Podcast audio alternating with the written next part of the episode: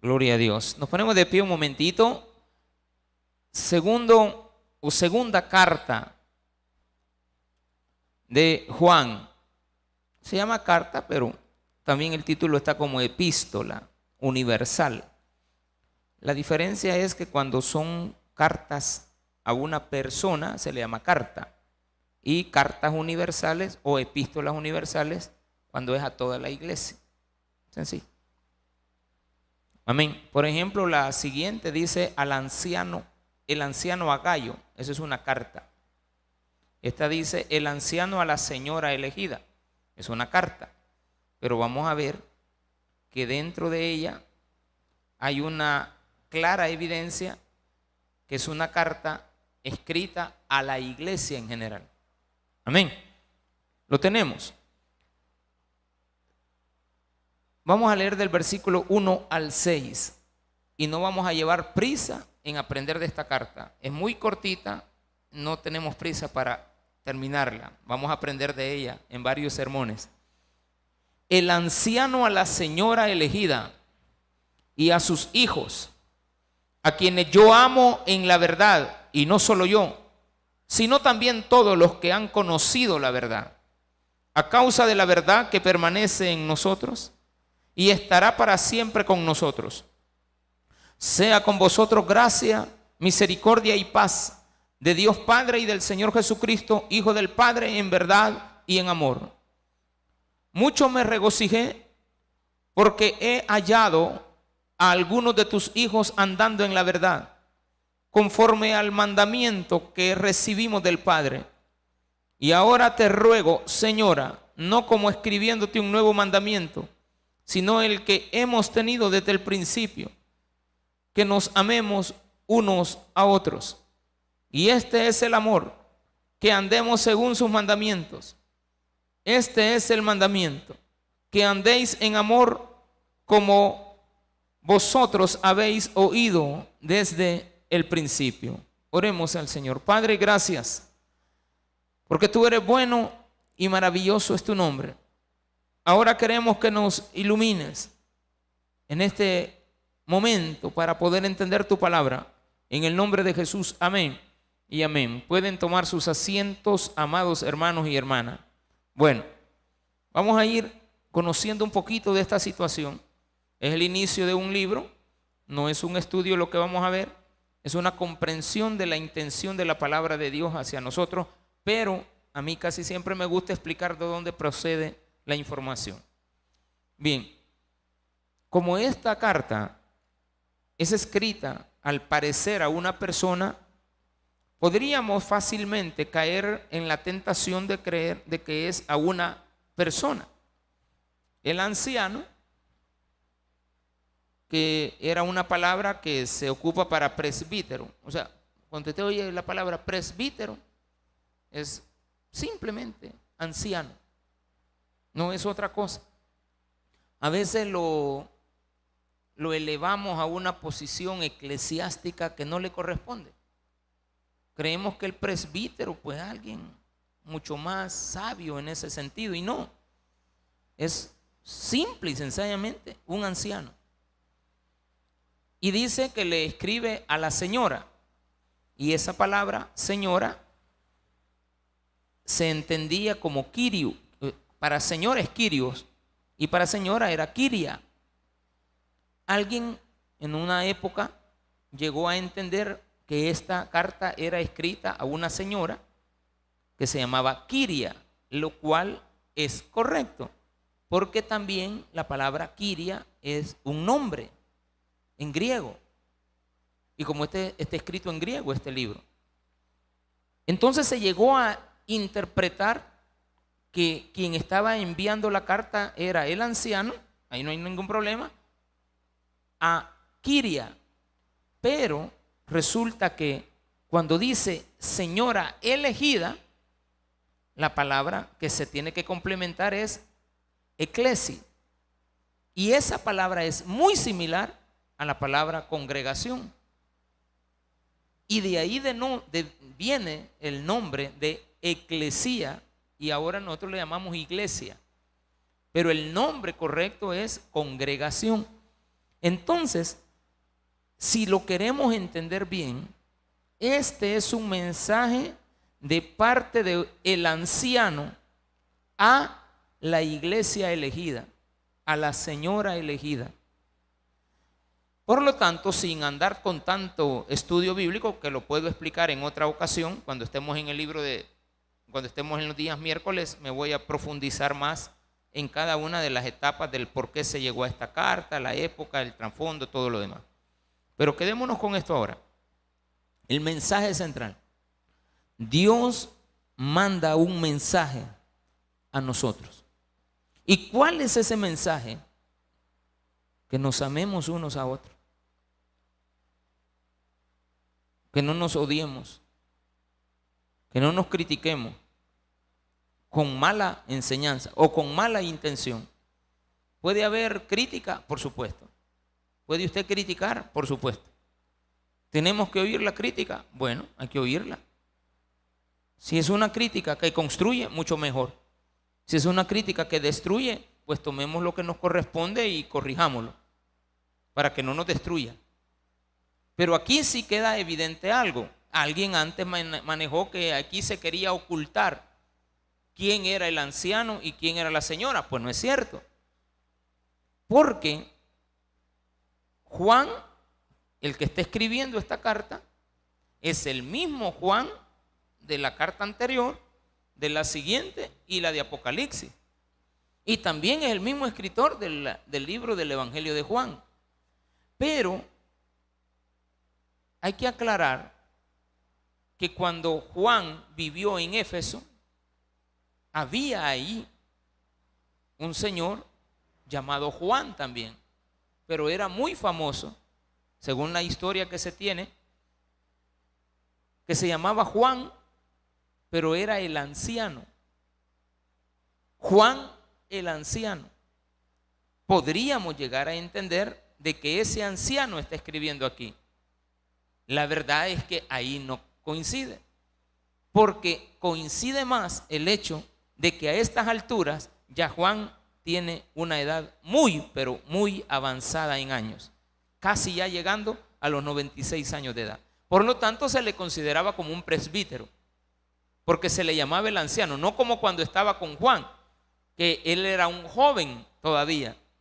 Pero aquí ya lo tenemos como una persona que habla con autoridad, y eso es importante. La palabra de Dios aquí no te está hablando con rodeos te habla con autoridad el anciano, como quien dice el jefe, o como quien dice la persona a la cual tú respetas. Y cuando esta persona habla, tú prestas atención.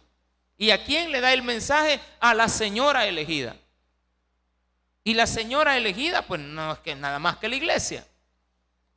Pero cuando lo traducimos al español queda así como oculto, pero realmente no está oculto. Está diciéndole el anciano que todos conocían que era Juan. Y a la señora elegida, hemos dicho que se le llama a la iglesia señora. Eso sí es comprensivo. Se le denota para que entendamos que nosotros estamos llamados, en este caso, a seguir los lineamientos que este anciano está dando. Pero es un anciano que tiene el respaldo de parte de Dios no es cualquier anciano que te va a venir a enseñar. No solamente porque usted tenga canas tiene sabiduría. No solamente porque usted es un anciano nos puede guiar. No solamente porque usted viene y tiene muchos años de vida, tiene una buena experiencia. Muy probablemente tenga muy mala experiencia, pero el hecho de tener una mala experiencia pueda hacer que nosotros no, usted no quiera que nosotros recorramos el mal camino que usted siguió. En ese caso, usted es un buen anciano. Recomendándole. Por eso es que es muy importante que los jóvenes escuchen a los ancianos. No le estoy diciendo a su abuelo, sino que al anciano. Porque hay ancianos sabios. Y hay ancianos con autoridad. Hay ancianos que no tienen autoridad. Porque ni el estilo de vida actual ni el anterior nos da las herramientas para poder confiar en las palabras que ellos tienen. De ahí el problema que usted puede tener muchas veces de estar confiando en los pastores porque cree que el pastor conoce o tiene mejor conocimiento de un problema que usted esté pasando. Eso nos lo va a dar la autoridad que tengamos acerca de un tema. Y esa autoridad se gana siempre, casi siempre, y vamos a tener que relacionarla con el hecho de que usted sea una persona íntegra. No íntegra en todas las áreas de la vida, sino que en aquellas que le competen. Porque buscar una persona íntegra, estaríamos hablando de una persona que no tenga errores, que se le achaquen, tanto en lo secular como en lo, en lo, en lo cristiano. Pudimos haber tenido muchos errores en la vida secular, pero dentro del ambiente cristiano somos muy respetados. O usted tiene que lograr ser respetada. Que donde ande en la calle lo reconozcan por lo que es. No, mira, llevan mis 20 pesos. No, eso es. estamos quedando mal. Ahí está el pastor aquel que me bajó, mira. Ahí está el pastor que me quitó la mujer. Allá va el pastor que este, se robó los diezmos. Tiene que cambiarse eso. ¿Y cómo se cambia? Bueno, no con que yo lo diga, sino con que usted lo haya observado y que crea que así se hacen las cosas. Digo crea. Después habría que comprobar ese crea. Cuando entonces aparece este anciano, hay que creer su palabra. Esa es lo interesante de la Biblia. Que la Biblia no fue escrita creyendo que estábamos haciendo la Biblia. Cuando digo creyendo que estábamos haciendo, me refiero al hecho de que el anciano de aquella época no dijo, voy a escribir el libro de Juan, de la epístola que le voy a mandar a la señora elegida. Y esa va a ser parte de la palabra de Dios. No. Toda la Biblia está escrita para mensajes y continuos mensajes a toda, la población, a todo el mundo, a todo el universo, a todas las personas que existen a ustedes, a mí, a los que nacieron hace 100 años, hace 200 años. Dios siempre ha mandado su mensaje. Aquellos que vivieron en la época de Juan. Y claro, en la época de Juan hay que decir, como lo expliqué cuando estudiábamos el libro de Juan, eso hace muchos años, que cuando Juan se escribe, estas epístolas de Juan, la iglesia ya se había adaptado al mundo. Entonces aquí tenemos una iglesia que se ha olvidado de su primer amor, como a muchos de nosotros nos pudo haber pasado. Esta no es la iglesia de la época de Pablo. Ya Pablo ha muerto. Esta no es la iglesia de los apóstoles. Ya se murieron. El único apóstol que estaba vivo era Juan. Pero Juan ya está muy anciano. Y se conoce de que Juan era el apóstol más joven de todos. Por lo tanto, era casi evidente que iba a ser el último en morir. Pero en el momento que Juan está escribiendo, la iglesia está fríamente calculada. La iglesia se ha adaptado al mundo donde vive. La iglesia ya no tiene compromiso. La iglesia se parece a la iglesia actual. Una iglesia que si quiere voy, si no, no voy. Una iglesia que cree muchas veces que es la iglesia como templo, el pastor, la congregación, la que necesitan de su presencia. Olvidándose que cada vez que usted se viene a sentar ahí, es Dios quien lo trajo para hablarte algo a ti que muchas veces no te gusta, pero te lo tiene que decir. Y a veces solo viene a confirmar que tú estás haciendo las cosas bien. Muchas veces tú vas a estar ahí sentado y vas a ir analizando, hermano, y usted va a ir analizando, hermano, que lo que está diciendo la palabra de Dios usted lo hace. Entonces va a venir y usted va a confirmar que usted ha estado haciendo las cosas correctamente, pero a veces la palabra no le va a ir por ese sentido, le va a ir por el sentido de que usted ha estado haciendo mal las cosas. Entonces, por lo tanto, puede hacer que se moleste porque no le gusta que le digan la verdad o que las cambie para seguir en la verdad. Pero también está el otro peligro, que cuando usted cree que está haciendo bien las cosas, se puede dar algunos lujos, algunos gustos, algunos chancecitos. Porque usted ha sido una persona que pues sí, no ha cometido muchos errores, que da que cometa el primero. Entonces te dice esto, a la señora elegida y a sus hijos. ¿Y quiénes son los hijos? Nosotros. La iglesia tiene sus hijos. No que la iglesia sea la que salva. Jamás vamos a predicar eso. La iglesia no salva, Cristo es el que salva. La iglesia, pues todos. Cristo vino a morir por todos los que están aquí y los que están afuera. O solamente ha muerto por nosotros. No, ha muerto por todos. Vino a morir por todos. No solamente por los salvos. No, Él vino ni por solo los elegidos. Pero a la iglesia elegida, a la señora elegida, perdón, a ella le está diciendo esto claramente, a quienes yo amo en la verdad y no solo yo, sino también todos los que han conocido la verdad. La iglesia tiene que amarse, respetarse, honrarse como a una esposa ataviada para su marido. La iglesia tiene que honrarse, quiere decir, no hable en mal de su casa. Aunque se esté cayendo, eso sería ocultar las verdades o las cosas atroces que pasan en la iglesia. Entonces la pregunta es, ¿y por qué hay cosas atroces en la iglesia? Esas tenían que corregirse. Para que la iglesia sea honrada, necesitamos todos ser honrados. ¿Y qué significa eso? Que nosotros nos hemos ganado el respeto de que hablen bien de nosotros. Honrar no es amar, honrar es hablar en bien de otra persona. Cuando yo le digo honro a mi padre, voy a hablar en bien de mi padre, aunque él no haya sido un buen padre conmigo, pero yo lo voy a honrar. Dios no me dice, mira, este, eh, si tu padre te abandonó, puedes ah, deshonrarlo. Dice, honralo. Honralo. No me dice que lo ame, porque ¿cómo voy a amar a alguien que no está conmigo? Que no conozco. Si alguien no conoce a su padre, no diga, ¿y quién es tu papá? Y salga su nana, la, mamá suya. Deje viejo ni te acordés. Eh, eh, con ella que se portó mal. Que a usted lo abandonó, sí, pero la Biblia dice, mira, habla bien. Traigamos eso a la iglesia. ¿Hablaría usted en mal de la iglesia? Que lo tiene, que lo recibe, que le abre las puertas, que no le anda, en el caso de nosotros, que ni, le anda nunca, jamás en la vida le he pedido un diezmo, ni se le ha exigido un diezmo. Ni ofrenda. Una cajita de confle, y lo que le pido yo. Y no para mí, ¿verdad? El pastor que hace harta confle. Y va a querer leche, pastor.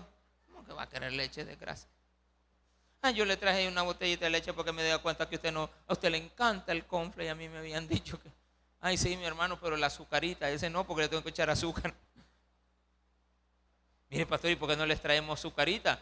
Pues si yo no quiero que los niños de allá sean como nosotros, hermano. Yo quiero que se alimenten mejor, que entre menos azúcar mejor. Pues nosotros estamos muy enfermos de tanto azúcar. Nos cuesta comprar medicamentos o cosas así, pero las dos cocas al día no nos faltan. ¿Sí o no? Hasta refil pedimos. No tiene refil. Está bien de café, mi hermano, que es el néctar de los dioses. Ahí en el cielo va a haber café, mi hermano. Yo, yo digo, pues, espero que así sea. Yo le voy a decir al Señor, usted puede llevar este botecito de, de, café cuando nos vayamos. Allá me lo va a tirar, aquí no, no necesitamos de eso. ¿Qué voy a hacer yo? ¿Hablar en mal? No. ¿Voy a hablar en mal de los jóvenes de la alabanza? No. Voy a hablar en mal de los hermanos que nos ayudan en los baños, en la cafetería, no, de ustedes mucho menos. ¿Qué hacemos? Honrarlos. ¿Cómo? Donde andamos, andamos diciendo que somos los pastores de una iglesia muy hermosa. No hermosa en lugar, en la gente. En la gente. ¿Y cómo lo demuestro? Fíjate que, oh, hermano, yo les digo que traigan su carita, llevan su carita. Yo le digo que traigan eh, este, hamacas, me llevan hamacas. ¿Qué estoy diciendo de ustedes? Que son buenos, que son dadivosos. ¿Qué es el concepto que deben de tener? Ese. Ay, que el pastor que ustedes tienen ahí es bueno. No, ustedes son los buenos. Ustedes son los que se llevan la gloria, la honra.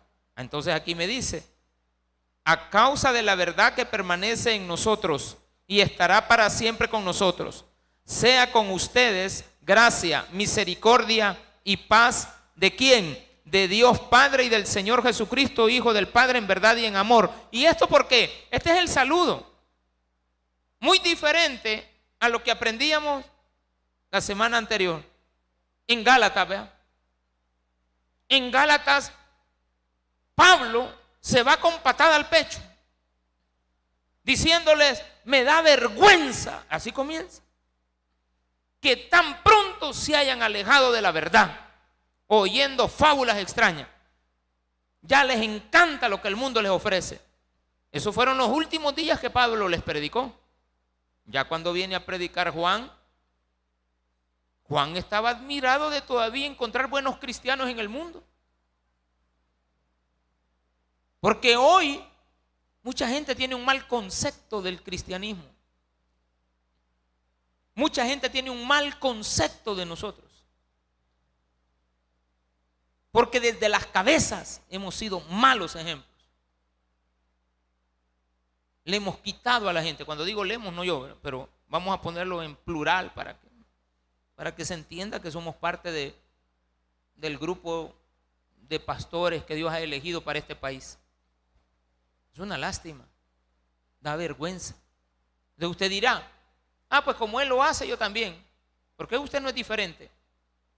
¿Sabe usted que en la época de Juan la gente ya no quería ser santa? Muchos de los que estamos a veces acá no queremos ser santos. Queremos ser diabólicos, malos malvados. ¿Qué significa ser santo? Hay pastores de ser así una persona que vuelve en la iglesia, quiere pasar mañana, tarde y noche orando y que, que lo vean a usted ahí en cada momento. Ser santo quiere decir diferente. ¿Qué quiere decir santo? Diferente. Aguíos es la palabra en griego. Quiero ser diferente. En esta época la gente no quería ser diferente. Ya no querían ser diferentes al mundo, querían ser como el mundo. Y usted para ser cristiano tiene que ser diferente al mundo. Ya no igual. Tiene que ser distinto. Porque si usted es igual que el mundo, se va a comportar como el mundo. Y las tinieblas no tienen nada que ver con la luz. Y Él es la luz. Entonces ustedes tienen que brillar, como lo dice al final. Mucho me regocijé porque he hallado. Ay, qué regocijo encontrar a alguien, dijo Pablo, dijo, dijo Juan. Nombre se andaba allá por los United States y me encontré a un cristiano. Imagínense, diferente fuera que en todos los lugares nos encontráramos cristianos. Fíjese de que este país está, así en las cabales, inundado de cristianos. Porque creemos que ser cristiano es poner un texto bíblico en una vitrina. Y que cuando la gente vea, ah, tiene un texto bíblico, qué bonito. Ay, qué bonito, aquí en esta iglesia eh, tienen una cruz. Eh, eh, perdón, en esta casa Mire qué bonita la, familia ha puesto un rótulo, Dios es amor. Entonces, en esta familia, Dios es amor. Mire qué bonito ese microbús. Dice, Dios te ama, pero te va pitando la vieja. Y se te mete y se te, y, te, y cuidadito. con atravesárselo usted. Fíjese la injusticia. Eh, eh, algo injusto no se tiene que hacer. Un día de esto, a un hombre que agarró a un ancianito, ya lo metieron preso. Y yo siempre decía, fíjese que yo he estado pensando, ¿y qué habrá pasado antes? Para que ese hombre reaccionara así. No era correcto que reaccionara así. ¿De acuerdo? ¿Es correcto? No. Así se comporta el mundo. ¿Cuál mundo? El mundo que se aira. Le pregunto, ¿y todos los cristianos que estamos aquí no nos airamos? Más de alguno de nosotros también ya se ha bajado del carro, ya se ha bajado del carro y le ha tirado alguna cosa al vecino de enfrente. Le tiramos el carro, lo ponemos, le ponemos la llanta. Ay, Dios mío. Mi esposa siempre me dice, sos pastor. La gente te va a ver. Y ay, digo yo. Sí es cierto. Sos el pastor. Si querés me bajo y te dejo. Yo me puedo ir en bus, no hay problema. Mira en esa 45 dice Dios es amor. Ese motorista de ser todo, ese de amar a Dios y todos los que van allá adentro el dueño de esos microbuses ha de ser un gran cristiano, porque dice Dios es amor. Entonces estamos usando el nombre de Dios en qué? En vano. Muchos de los que estamos aquí. Yo no sé qué pasó antes. Habría que oír la versión del otro hombre. Habría que... Y, y si el ancianito se bajó y se bajó con un arma que es un, garrote, que es un bastón, que es un arma. Y si él fue el primero que le tiró el, el sable, viendo el otro, él lo agarró y se lo dejó ir. ¿Sí o no? A saber qué pasó antes. No sé. Ninguno te había. Si es así, si uno agredió al otro, no tendríamos. Pero ¿no será que así se comporta la iglesia?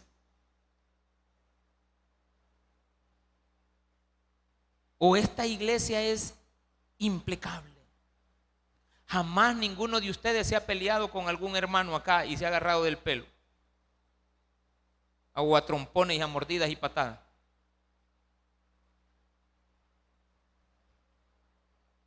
De aquí a Lina hay 60 metros. Va. Un hermano servidor de esta iglesia, allá se puso a esperar al otro servidor. Y allá cuando iba por ahí, en un palo lo agarró y le pegó un pesco. Y vos metiéndote. Y con el uniforme. Ay, porque eran varones. Al siguiente, otro hermano.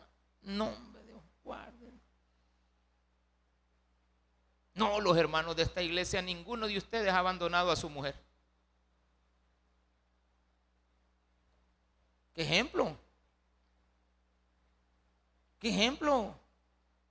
Todos los hermanos varones que están en esta iglesia son, son padres responsables. No tienen hijos regados. Y si los tuvieron en el pasado, son los encargados de mantenerlos. No hubo necesidad de mandar a llamar a la Procuraduría. Cuando la Procuraduría llegó la mujer a poner queja, el hombre llevó todos los recibos aquí yo te pago el colegio, le pago esto al niño, le pago esto aquí, le pago esto allá, todo este tiempo te lo... Y la mujer se va a quedar y le van a decir, mire señora, si nosotros lo topamos aquí, la cuota un 20 pesos, ¿qué quiere? ¿Será que todos los hermanitos que estamos aquí somos así, correctos? No. No es cierto. Hablemos con la verdad. Es raro encontrar a un buen cristiano. Es raro encontrar a un buen pastor.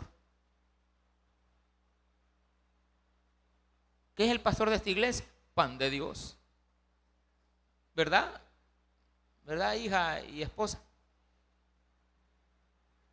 ellas son las testigas. A ellas pregúntenle, ¿es el pastor un pan de Dios? Ellas que le digan. Nunca, mire, e, el pastor en la casa, e, ese hombre no, no, no alza la voz, no se molesta, Nosotros le podemos dejar los trastos tirados y Él llega y los lava sin decir nada. No reniega, no acusa a nadie. Usted puede dejar que el perrito ahí haga sus necesidades eh, eh, a veces en el patio y él llega y la recoge y no le dice a nadie. Así soy. Amén. ¿Y por qué le da risa? ¿Qué, le da risa? Si es la verdad, yo lo digo. Y no me anda diciendo nada hoy. Y vos callate. Eh, eh, y permítame, como que ya llegué a la casa. ¿De acuerdo? Mucho me regocijé de haber encontrado al pastor Abdalá en Apopa. ¿De acuerdo? A algunos de tus hijos andando en la verdad, conforme al mandamiento que recibimos del Padre. Y ahora te ruego, señora, iglesia, no como escribiéndote un nuevo mandamiento. No es nada nuevo lo que te voy a decir, sino el que hemos tenido desde el principio ya lo sabes, pero no lo estás haciendo. Entonces, me encuentro feliz de haber encontrado a un par de cristianos que sí lo hacen. Pero la carta es para ti que algo te está pasando que no lo estás haciendo. Y este es el amor, que andemos según sus mandamientos. Este es el mandamiento, Deis en amor como vosotros habéis oído desde el principio. ¿En qué va a andar usted? En amor. Hay que de aquí en adelante, besitos, abrazos, no. Trate con bien a los de su casa primero. Amén. Yo soy el primero que tengo que irlo a poner en práctica hoy dentro de, una, dentro de un par de horas. Y cuando llegue a casa, algunas cosas no van a estar en su puesto. Entonces vengo yo y tengo que recordarme de lo que he predicado yo solo. Para que cuando me encuentre Juan en el camino y visiten la casa, ojalá, pero la cuestión sería esta, que él entre sin avisar, ¿de acuerdo? Y cuando yo me di cuenta, ya está ahí, Cristo te observa todos los días. Él sabe quién eres. Entonces este sermón va para, de parte de Dios, el anciano, a la iglesia, recordándole que nos sentimos muy alegres de encontrar a un buen cristiano. ¿De acuerdo? Que ojalá aprendamos la lección y como decía la alabanza que cantamos al inicio, los que vinieron primero, cantamos una alabanza muy bonita. Solo el poder de Dios puede cambiar tu ser. La prueba yo te doy, Él me ha cambiado a mí. Pero ¿de qué nos sirve cantarla si mañana no hemos cambiado nada? Esa alabanza, le decía a los que vinieron temprano, cuando la cante, recuerde que si usted fue una persona que no ha cambiado hasta hoy, a partir de este momento puede cambiar y Dios va a hacer grandes maravillas en su vida. Amén. Démele un fuerte aplauso a nuestro Señor. Déselo bien.